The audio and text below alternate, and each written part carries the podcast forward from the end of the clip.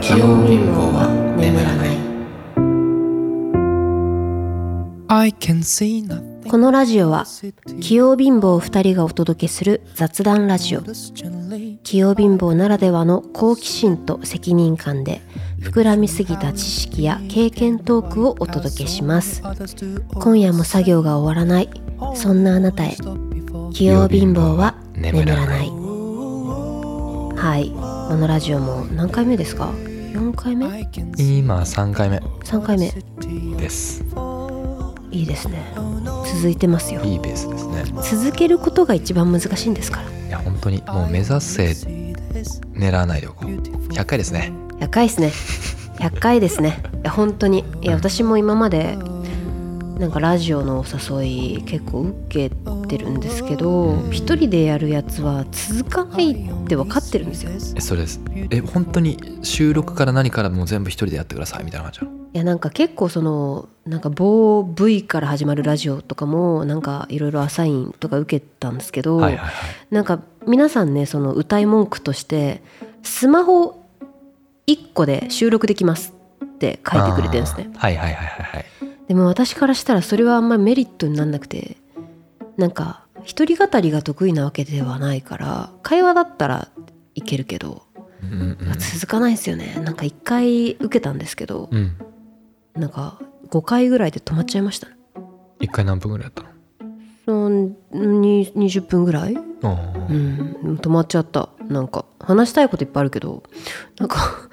と撮るのがめんどくさくなっちゃうもうめんどくさいしちゃんとやらないといけないってなるからねそうちゃんとしようっつってそう適当にやるぐらいならもういいやってなんか勝手になっちゃっだからこんぐらいこんぐらいね、うん、2人で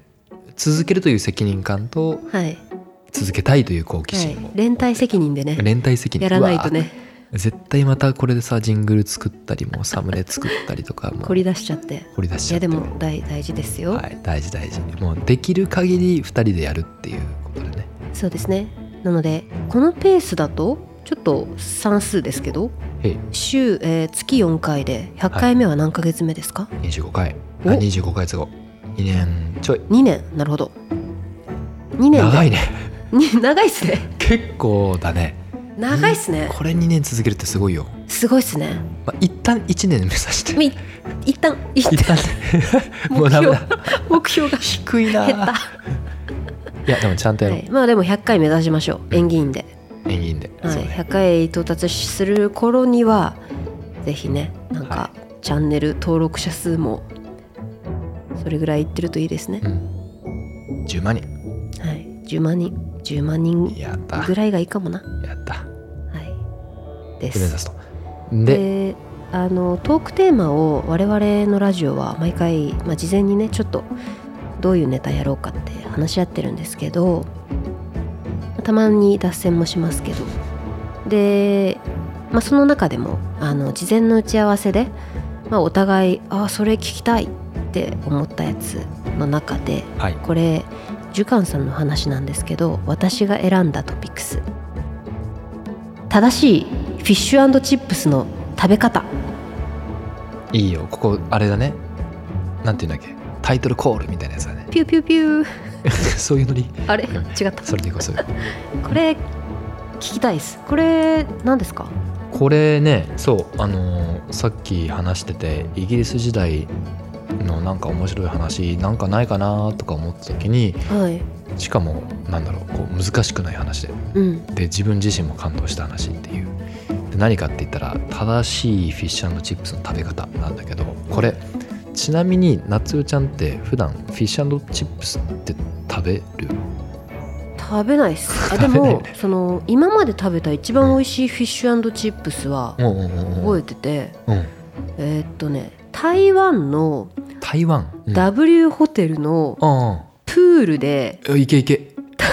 W ホテルのって結構結構いけいけよ多分ライティング紫な感じだよねそうですね。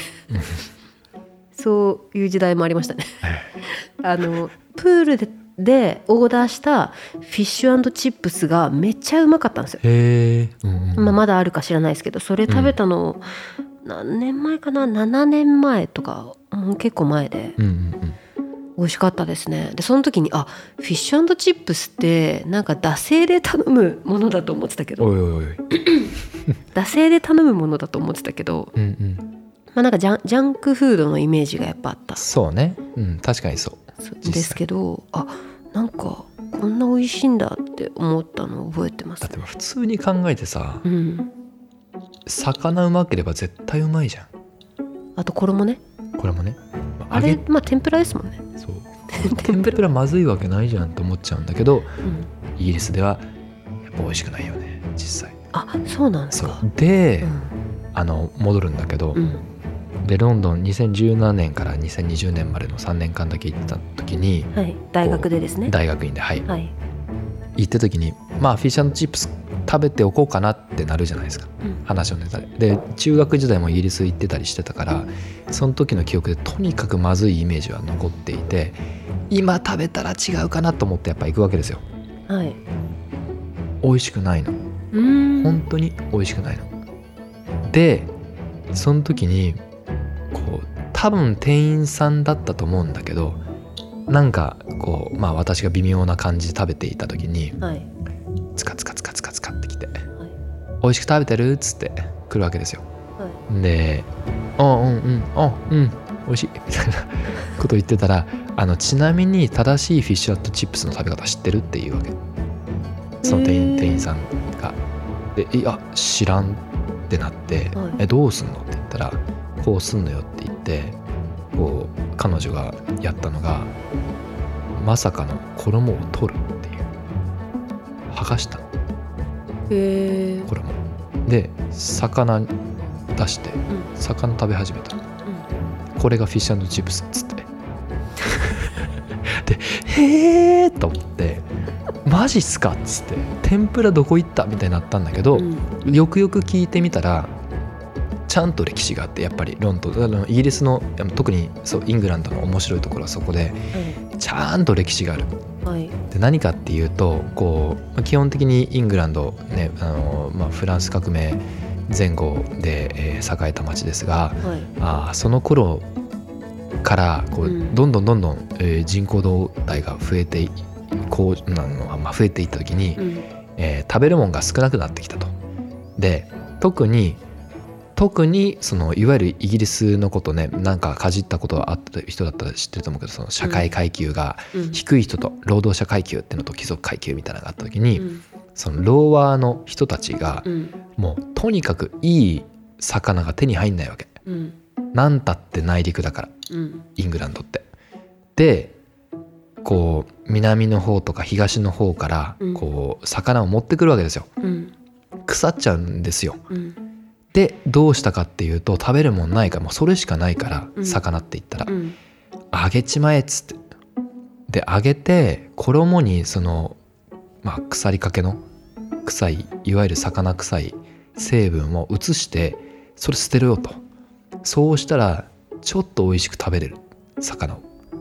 うーんあ揚げることで臭みを飛ばしてたってことでまあ、すか、飛ばすっていうか衣に移してたっていうか、そうそうそうそうそう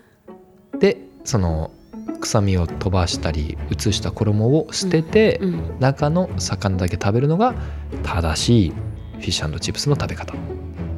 あ本当に本当に本当にだから歴史的にそうなんですね、うん、なんだってでその話を聞いた時におもろいなーと思ってうわーなるほどっつって、まあ、まあ今はそういう意味ではねはいなんで今でもまずいのって話なんだけどそういう意味で言うと、おかしな話やんかと、まあ、そういう意味で言うとイタリア人とかがやってるフィッシュチップス屋さん行くとうまいっていう、まあただの国民性プロテスタントみたいなでもあれですねそのその食べ方衣剥がす食べ方他のとこでやったら割と大変ですよね大変そうね何やってんだってなりませんあ日本でやったらねちゃんと食べなさいやとばいっすよねなるよ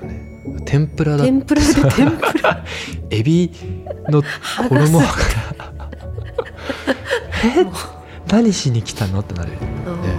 ーそうそうそう、面白いですねでもなんかうん、なんかてっきりそれを知らないまあなんかなんで今も美味しくねえんだっていうのはちょっとわかんないですけ どなんかてっきり私はその昔貧しい時代にあのお金がない時代って結構あげるじゃないですかうんうんうんあげその悪い油うんうん例えばもう30回40回使ったはいはいはい油はをい使い古しの油を使ってるから油が良くないのか油があまーずそいれものあるとか思ううんって思ってたんですけど、まあそれもあると思いまうす、ん、で結局その衣剥がして食べたらフィッシュフィッシュは美味しかったんですかフィッシュはまあ普通、うん、あ普通 ダメやねんか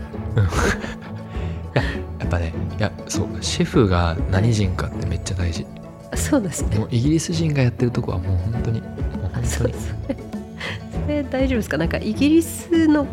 シェフ一旦美味しくない感じになっちゃいますけどいいよもうこれ堂々と言っちゃうあそうかもそうかう本当にまあまあそう場所によるけどもちろん、はいそうですもんね私もなんかロンドン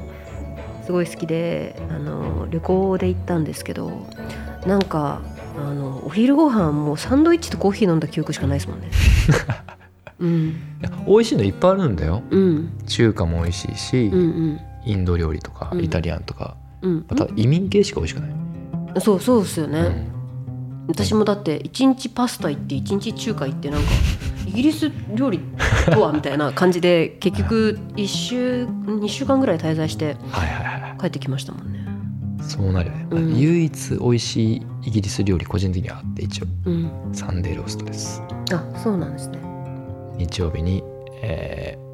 やってるあのいわゆるパブうんうんちなみにうんパブってなんでパブっていうかとかって知ってますちなみにえー、と話変わっちゃうパブリック知ってるいや知らないですえすごい大天才じゃんあやっぱ幅広い知識と好奇心ははい経験あがトーのクさ経験から来る推測でえすごいねいや本当に その通りあそうなんですねそうあれなんかもともとはえっと日本でいうこれだんだんちょっと無理やり京都につなげてくるんだけど、はい宿場町のような役割になっていて、はいその町に泊まるとしたらそのパブっていう場所でそのパブリックな場所、うんえー日本でいう宿場町とか宿場町と役所と、えー飯屋さんが全部ガッチャンコされたみたいなと公こ、共酒場って感まあじ、、公共そうそうそうそう、うん公共食堂酒場みたいなでうんかついでに眠れるうん場所があーそう昔からあっていま、えー未だにそのパブに行くとうん3日曜日はみんなでこう日曜日をお祝いして、うんえー、なんパフなんていうのなんていうのあれなんていうんだろうあの料理なんかシュークリームのシューだけ食べるみたいな えパンパンパンってなんかかねパフとか呼ばれてた気がするんだけどへえー、それとローストされたお肉とうんじゃがいもと人参とみたいなまあいいですねでもなんか確かにそのさそういう、まあ、食べて寝る食べて飲むとこにベッドあったら嬉しいですよねもうそうそうねそのままね寝てうん起きたらサンデーローストっつってそうですよね楽しいよね確かにハブとかにねなんかなベるッドあったら いいっすよハブに やばいことないぞ、ねねハブに行く時間なんてみんな酔ってんだからあそうちなみにいやそうそうでねはいもう一つだけはいその今の話って結局内陸ならではの話でかつはい社会階級が存在するっていう場所に起きやすいうんその2つの事例があったから生まれた料理だなと思ってるんですうんその時にまあまあああこれあちょっと語弊があるなお語弊があるけどうん京都もやっぱりちょっと近しいところがあって、えーまず内陸ですお寿司とか全然ないです、はえー魚料理といえばまあ煮付けかいうんなんとかかとうんっていうところに登場したお寿司がサバ寿司ですわ昔のねそうあの大きいやつねそうそうそうそう そうそう江戸博物館みたいなとこで見ましたよこれちょっと待って待って違う違う違うちょっとえちょっと待ってサバちょ寿っと違司うサバ寿司ってあのちょっとぐ、うんあググりますねあのあれ箱詰めされあた箱詰めされたやつかそうサバが均一に乗ったそうそうそういろんな言い方あるけどおーあれでそう福井の方からあーサバを取って、はいえーやってくる時にどうしても腐りやすいから基本ははいなんで腐りにくい生命力の強いはいサバを選んで、うんかつ酢なりちょっと発酵させるような生姜使えたりとかうんうんを使い、なんとか腐らないで持ってきて京都人が「これが寿司か!」言うて食べてたんがあサバ寿司うんサバ寿司って今って高級の類なんでしたっけ今はうんそうねあのーお店によるけどうん観光地化された、まあ、あのいや普通に美味しいけど伊豆さんとかはうんまあまあ高級なもんだしうんあそうなんですねでも街中でも食べれるところもうんちょこちょこあるしサバ寿司ねなんかそういうその歴史的にこう貧しい理由からなった食べ物の保管方法っていうんですかうん保存方法で味付けが成り立ってる歴史結構面白いなとい思っぱいあるねいっぱいあるねううん特にそのなんか私生まれが東北であ日本なのちゅ中国のああびっくりしたびっくりしちゅ中国の東北ですごい寒くて、あの真冬とか結構マイナス20度とかたうんうんうんうん行くんですけど、うち内モンゴル自治自治区っていうところはいはい出身なんですけど、そことか、まあ、結構ねあの韓国とか北朝鮮もそうだと思うんだけどやっぱり寒いから野菜があんまり実らないとうんうんねその収穫の時期がもうほんと1年に1回みたいなだからそこで収穫できた白菜とかじゃがいもとかはもうなんか雪山の中にトンネル掘ってとかみんな家の中にトンネルがあって、トンネルっていうかホラー穴とか洞窟まあというか、貯蔵貯蔵のための、貯うん、はが地下に掘られててそこにもう野菜をガンと入れますといはでガチガチに凍ってあの凍らせて持たせるかもしくは漬物にするかい、うん、ううんうんうんん、だから結構私地元のご飯とかなんかあの酸っぱい白菜はのい何かが結構多いんですよね、えーうんうんうんうん、だからなんか食べ慣れてるし、うん、なんかそう面白いですねそういう起源とか知ると、ね面白いよね、うんそのす、ね、酸味が強いものなのかあるいはうん、糖分、うん甘い甘いものかとか、うんしょっぱいものかとかも結構違うもんねなんかあの汚い油の話で一個あるのが、はいはいはいはその、まあ、中国の話なんですけどい、うん、中国で特に私がまだ私中高大学社会人ずっと中国にいたんですけど、うんうん私がねあの中学生の頃かな中高だから2000 2000 2000年うんうんうん2000年2000年2001年2002年ぐらいの時までまだあって、まあ、それ以降はどんどんなくなってきて今はもう完全にないんですけどがあったのがあの地香油何それこれ今ね地香油どうやって説明しようと思ってるんあですけ地ど面の地に溝に油はい地香こ油えれ中国語であの「ティーゴーヨー」ってはい読むんですけど、えそれだけ聞いたらえ地面に溝掘って生まれた油ってとこれはえっ、となんか中国ってあのーまあ、中国行ったことない人はあの台湾とか香港とか想像してもらえればと思うんですけどあのー結構屋台がねうんうんうんうんあるんですようん夜中になってくると出てきてそのチャーハンとか焼きそばとか作ってくれるマーラータンとか作ってくれる屋台が各地に当時はあってもうめちゃくちゃ美味しいんですね、うんうんうんで私もその、まあ、学生とかお小遣いもそんなにないからまあ本当にチャーハン1杯とかラーメンとか1杯ほんと3元だかあらーいくらだ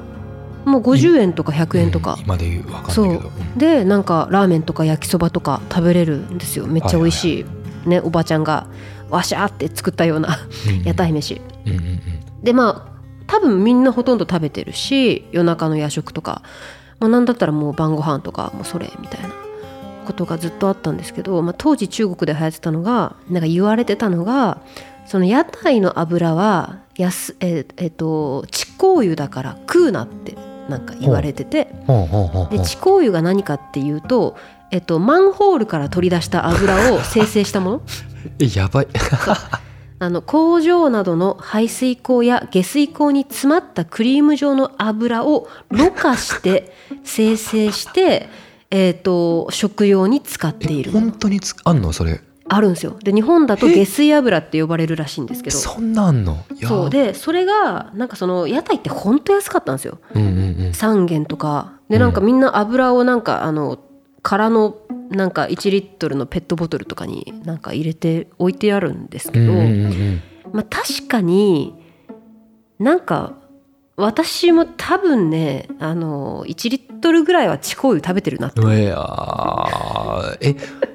食べてるなって思う衛生んもうないやもうね衛う生面んとかわかんないっすね、まあね衛生面とかうんないだろうけど、でも人的有害、い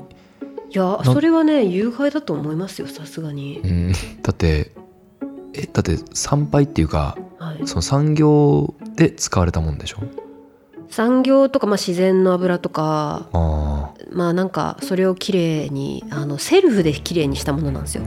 いやその素材のリサイクルってその業者がちゃんと水もそうじゃないですか、うん業者がそうだねちゃんとろ過したらそれは全然まっとうなんですけど、はいはいはいそれを素人がろ過しちゃうと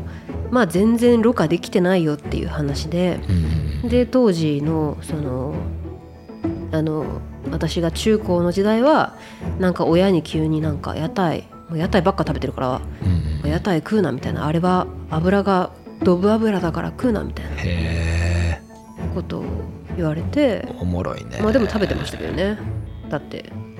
まあ安いしうまいんだお腹空いてるしそうそうそうそううまい絶対うまいもんねそ絶んな対うまいですもんそう、まあ、とはかあ今ねウィキペディア読んでるんですけどなんか地香油でちゃんとウィキペディアありましたね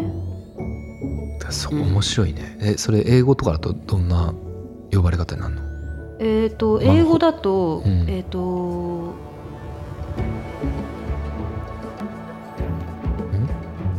読めないガタガッタガターオオイイルルちゃんとねありますねまあガガタはい地香油ビジネスは2011年時点で年間2億元欲言かに成長しており、まあ、政府が厳しく取り締まったというあの歴史が書いておりますはいいねだからまあ2億元ってことはまあ地香油を生成する業者もいたわけですよね。やっぱりそれは上海とか北京のようなうん、首都部にはあんまりないのかないやもうどこでもあどこでもあるんだ、うんまあ、田舎の方が激しかったと思いますけどあねそれはそもそもさ中国においてうん油が貴重っていう話なの、まあ、当時は高かったんでしょうねだってそのチャーハンをその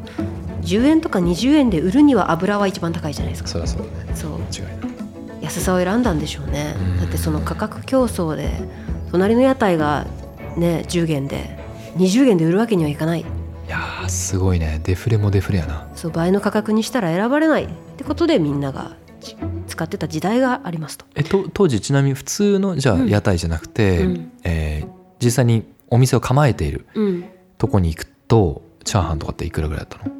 まあ倍以上しますねあでも倍倍ぐらいしますでも倍ぐらいなんだうん、倍ぐらいしますねあまあ、じゃあ5元が元々10 13とかはいはいはいはい10元のものは23とかなんかそういう感覚ですねあまあじゃああある種こう日本で行ってもこう福岡とか行ったら、うんえー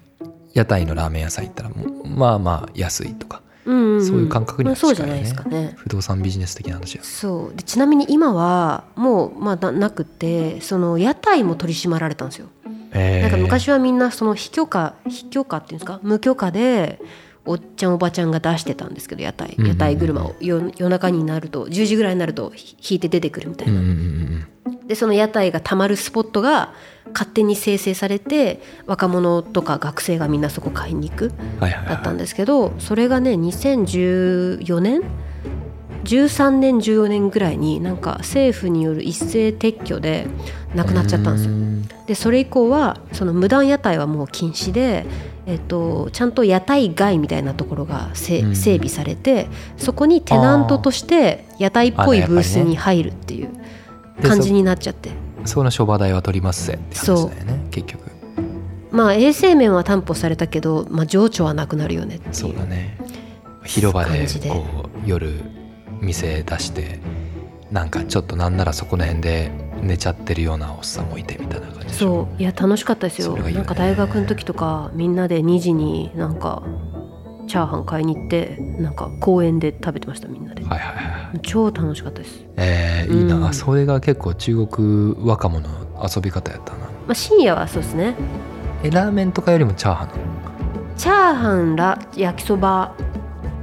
焼き春雨焼きビーフン、あまあ、4パターンぐらいーあじゃあですかね汁物というよりはうんちゃう、ちゃう麺っていうか缶まあそうですね缶缶物っていうか汁なしはその4パターンぐらいで、であとはなんかあの肉肉まんとかうんであとマーラータンえまあ、ラーメンとかなんかそう美いう味しそうまあ、ラインナップすごい多かったですね、多いねうん、で屋台問題ねありますよね、まあ、これ世界中割と共通してると思うけど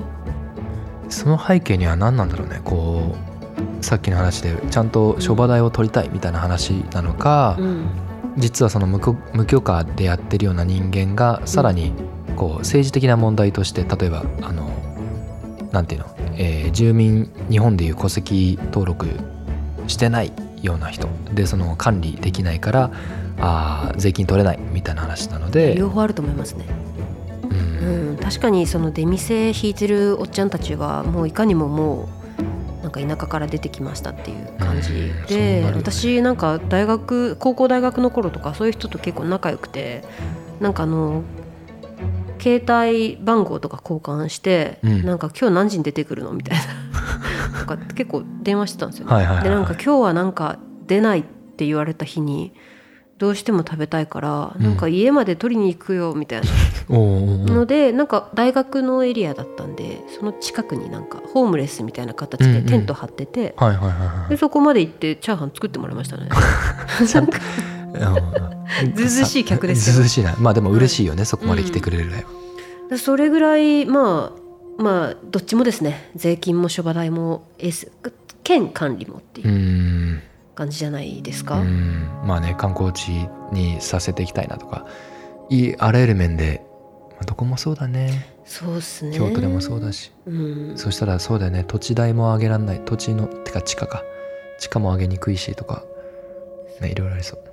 それもそうですねだから逆に今まだその屋台が残ってる国とか、まあ、タイとかまだ結構のインドとか残ってると思いますけど、うんうんうんそういうとこを見ると嬉しいですよねなんか嬉しいこの景色もいつかなくなっちゃうんじゃないかって国が発展するうと、んだからた確かに言われてみればだけど、うんなんか一時期シンガポールによく出張する時があってう、ん香港と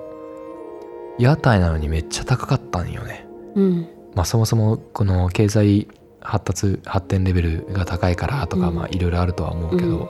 なんかもうむしろエンターテインメントとして屋台に来てるだけだなって感じだった、それは屋台じゃねえって思っちゃいませんうんなるなるな る別にそうこんな屋根ちゃんとあるところの下に屋台広げて何になるんだよみたいなわかりますやっぱ混沌としたあの提灯の感じが相まって美味しいですもんね、まあねまあ日本でもそうよねゴールデン街いやほんとそう整備されはされるほどそうそうそうゴールデン街じゃねえってなるもんな、うん、私はああいうノスタルジーが結構好きだから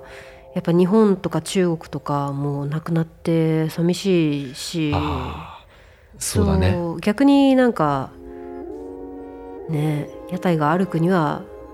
まあ、よしあしですね発展を取るまかあね屋台を取るか、まあねいろいろ治安もあるしないろいろあるけどでもなんかその屋台に惹かれる理由はももちろんみんなそれぞれあると思うけどはいこう結局はいつもの話である種のこうディアスポディアスポラって言っちゃったらちょっと宗教的すぎるけど、はいこう故郷を許さない人間たちのうんノスタルジックつまり家が欲し家をいつも欲しようとしている人たち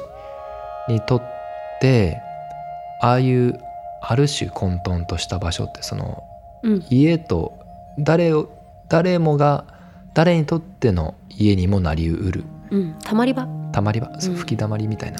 たまり場欲しいっすよねねっていう意味でなんかだって選屋台の人は客選ばないですもんねばないね誰がで買いもに行ってもいいっていうのが正しいやつですよそうだねね。ウェルカまあムで本当にそのなんだろうあの村人の胃袋を司ってるっていうか、うんうんうんうんなんか安くしてるのも学生金ないからいっぱい食えみたいはいなはいはいことが根底だと思うんですけど、うんうんそうだねそうだからそういうのはすごいやっぱ分かるから、そうだなよねくなってほしくないとは言いつつてかそうだよね確かにもともとはきっとその町の食堂みたいな感じだったんいやそうですよみんなで広場で食べましょうぐらいの、うんって思うとその町そのもののコミュニティがなくなっていくことだしさっきの改めて考えたその地交友うんも面白いねなんかそのうん町で生まれた食べて捨てられていくようなものがうん また投下されて、また使われてみたいな 元祖 SDGs あある種再生可能にある種のねそうある種のそこで循環が生まれてるとちっちゃな循環が生まれてると思うとなんか、はいなんかある種その人たちにとってはもう自分の町の血うんになるような油だったって思うとうんちょっといい話でしたね。まあそうですね私も別にその地香油食べてたの全然後悔してないです、うんまあ食べたいなんなら、まあ、食べてたんだろうね自分もそういう旅まあ、行そうをしかたりもっていうその海外途上国に旅行とか行ってる人は食べてると思いますよその屋台を買ったことある人はあるある楽しい一番楽しいやっぱりそう一番楽しいっすようね、ん、安いし、ネットフリックスでやってるあのストリートフードのはいはいはいはい番組も私あれタイのお店とか行きましたもんあわざわざわざわざそうすごいねそれコロナ前ですけどはいはい懐かしああれもね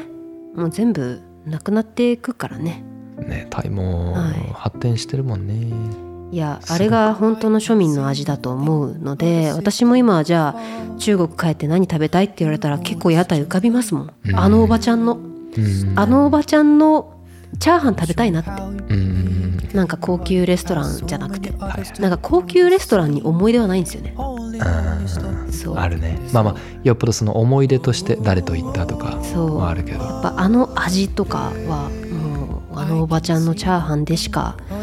得られないから、まあ、そうね皆さん海外旅行行く時はぜひ地元の屋台行ってみてくださはい、いイギリスはのい時はフィッシュチップスで衣を取って食べてくださいそうですねはいじゃあ今日はそんなフード特集でしたがいやー楽しかったねいかがでしたでしょうかそれではまた次回も器用貧乏は眠らない This beautiful fog.